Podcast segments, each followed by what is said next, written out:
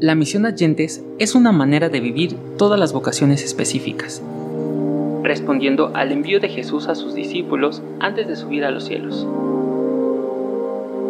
De esta manera, todo cristiano donde quiera que se encuentre, ha de buscar ante todo promover la evangelización. En este podcast, las voces entran en un diálogo profundo para converger en una reflexión que nos pueda describir cuáles son los nuevos retos de la misión Agentes. Escucha el podcast de la Coremag y todos sus episodios a través de la aplicación MG Online o a través de Google Podcast, Spotify, Apple Podcast y iHeartRadio o en nuestra página de internet misionerosdeguadalupe.org. Misioneros al aire.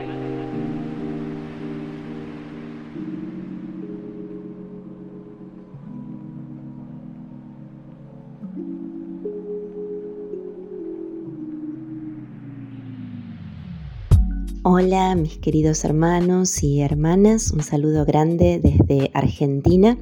Mi nombre es Adriana, soy sierva del Espíritu Santo y mm, bueno, eh, me pidieron que comparta aquí eh, un poco de, mi experiencia y reflexión en torno a la interculturalidad.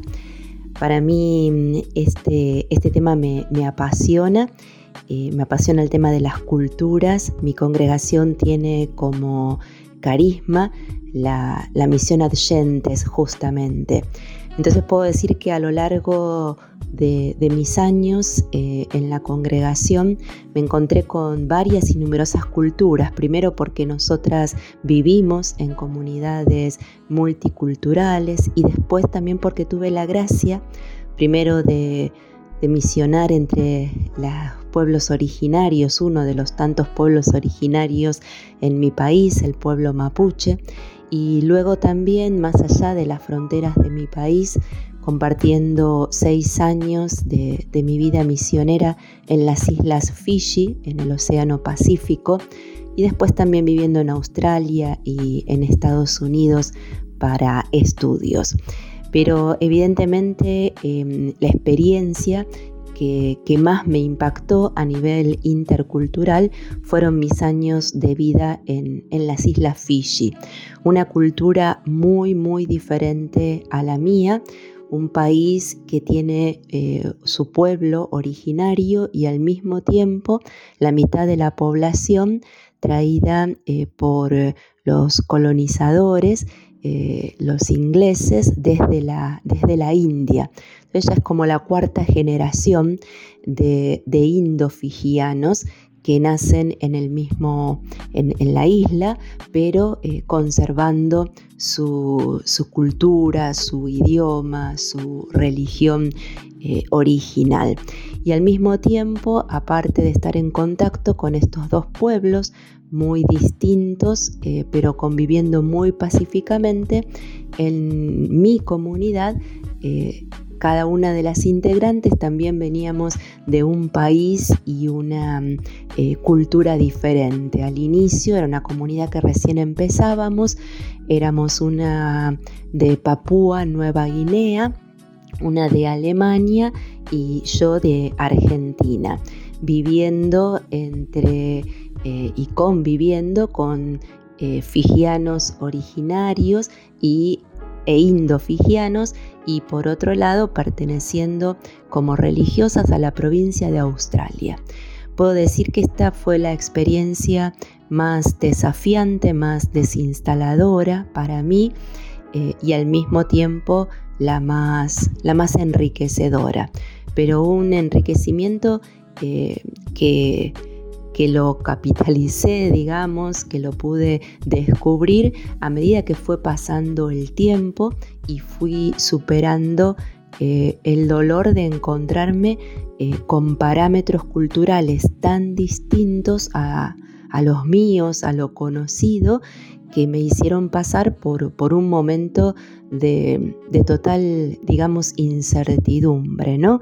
De, no saber eh, distinguir claramente y espontáneamente, como lo hacemos en nuestras propias culturas, qué es lo correcto, qué es lo incorrecto, eh, en las formas, ¿no? en la manera de hacerse entender, de comprender a los demás, más allá de todo lo que es el idioma.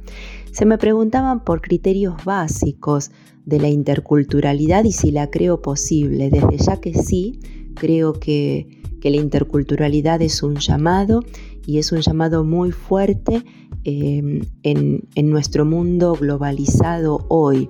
Creo que es uno de los signos de los tiempos a los que tenemos que, responder desde la, desde la, vida misionera em, con una eh, lectura eh, nueva y, abierta ¿no? a, a, lo que el Espíritu nos está pidiendo hoy. Ahora, ¿qué criterios básicos eh, construirían esta interculturalidad desde mi experiencia. El primero que me parece muy importante es el de buscar la simetría de poder y, o sea, ponernos en un diálogo donde lo más que podamos, porque no creo que se pueda dar eh, en un 100%, lo más que podamos eh, nos abramos a, un intercambio que sea de, igual a igual. Y esto tiene que, buscarse porque si no, repetimos inconscientemente eh, lo que, o sea, la posición de, poder eh, que nos da nuestra cultura de, origen, ya sea que nos ponga en una en una situación, digamos, de superioridad, porque vengo de un país más rico, más poderoso, o de una cultura más rica, más poderosa, o que nos ponga en una situación de inferioridad, eh, porque, bueno, se da la situación eh, contraria y vengo de una cultura menos poderosa, de una cultura eh, que fue de alguna manera oprimida, colonizada. Eh, y creo que en los dos casos uno tiene que o, realmente desenmascarar estas, eh, estos falsos poderes que nos entrega nuestra cultura de origen o salir del lugar de victimización si nos sentimos en una situación, digamos, de mm, con poco poder cultural. Y creo que, eso para mí fue, fue un aprendizaje eh, muy, muy importante de la mano del texto de la mujer sirofenicia, em, donde esta mujer em, enfrenta de alguna manera y eh, y le saca a Jesús el milagro para su hija saliendo de este lugar de, victimización. Entonces el primer criterio para mí es el de buscar la simetría cultural en todo intercambio eh, entre diferentes culturas, porque ahí se va, se va a posibilitar que este intercambio sea justamente verdadero. El segundo criterio sería el de conocer mi propia cultura y mm, eh, amigarme de alguna manera con lo, con lo diferente.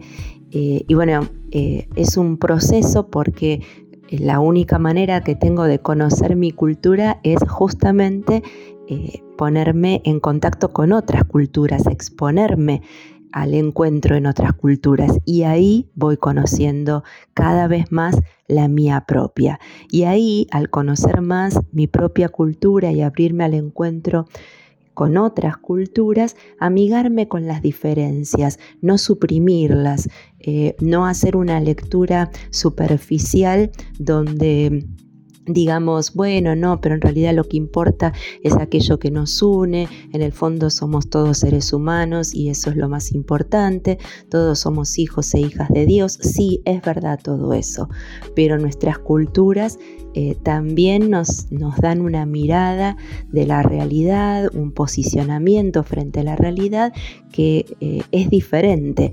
Y, si buscamos esas diferencias nos vamos a poder enriquecer mutuamente.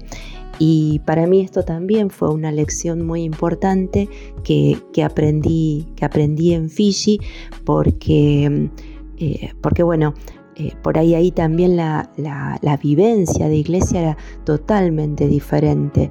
No había, por ejemplo, lo que eh, en mi país hablamos como pastoral, ¿no? Grupos de jóvenes, grupos de niños. No sé, grupos pastorales varios de eh, de liturgia, mm, de, animación misionera, de infancia misionera. No se conocía nada, nada de esto, hasta que tuvimos la, oportunidad de eh, ir al encuentro mundial de la juventud en Australia. Fueron muchos jóvenes de Fiji y ahí ellos se encontraron con una iglesia totalmente diferente a la experiencia que ellos tenían, ¿no? La iglesia católica en Fiji eh, es de un 9%, es muy, muy chiquita, entonces se reduce más a lo sacramental. Bueno, la cosa es que cuando eh, volvíamos, ellos me decían, pero eh, ¿cómo es posible todos estos grupos? A nosotros nos encantaría tener grupos de jóvenes, replicar estas experiencias que, que, hemos visto que otros, que otros tienen. Y yo decía, y me decían, ¿usted sabe hacer grupos de jóvenes? Sí, pensaba yo, claro que sí, pero, pero acá no va a funcionar, acá la iglesia es distinta, acá no, no me animo, eh, bueno, etcétera. Pero la cosa es que me, me insistieron tanto que al final yo dije, bueno, ¿por qué no? Será del Espíritu. Pero les dije, vamos a hacer Em, un trato. Yo, ustedes elijan líderes de, las distintas aldeas y yo los voy a formar en inglés, que es uno de los idiomas que se hablan. Eh, en el país hay tres, idiomas, el inglés, el, hindi y el fijiano. De ustedes eh, eligen líderes, yo los formo con material que que puedo buscar, que puedo armar en inglés y ustedes lo van a traducir, estos líderes, a, su a cada uno de los idiomas, porque cada aldea tenía un idioma casi diferente, lo van a traducir y son los que van a llevar eh, adelante los grupos en sus aldeas y después nos vamos a, reunir para ir eh, apoyándonos y viendo el, proceso. Entonces para mí esto ha sido un aprendizaje eh, muy interesante donde em, descubrí la importancia de, y el regalo que puede ser cuando uno es diferente. Y no ocultarlo eso. O sea, bueno, miren chicos, yo eh, realmente no puedo hacerlo en los idiomas, en todos los idiomas que ustedes tienen, eh, el idioma es importante, entonces, bueno, yo asumo esta limitación, esta diferencia, los formo y en el proceso ellos de traducirlo a sus propios idiomas, evidentemente le estaban agregando todos los elementos culturales eh, respectivos de, cada una de, las culturas de los que ellos venían. Y realmente eh, el resultado fue, fue asombroso Em, y bueno, y fue un regalo, un regalo de Dios ver cómo eh, mi propia diferencia, que al principio yo la padecía, eh, podía convertirse en un, en un regalo cuando se ponían las manos de los otros para que la retradujeran eh, con las lentes de sus propias culturas. Bueno, y el tercer criterio, y con esto ya termino, es la intencionalidad para la construcción intercultural porque nuestro mundo no nos lleva a la, interculturalidad. Nuestras culturas en realidad eh, tampoco, porque evidentemente entrar en contacto con otras culturas eh, tiene, sus, riesgos, ¿no? las culturas que, eh, de nuestros pueblos que han sufrido la colonización lo saben perfectamente. No hay que ser inocentes en el, eh, en el encuentro con otras culturas. Eh, por eso nuestras culturas nos, nos defienden y en realidad en general, digamos, tenemos miedo de lo que es diferente, de lo que es distinto, de lo que viene de afuera. Entonces movernos hacia, hacia lo distinto, hacia el de afuera, eh, es un movimiento que tiene que ser intencional porque es contracultural. Mi cultura me enseña a, protegerme del diferente.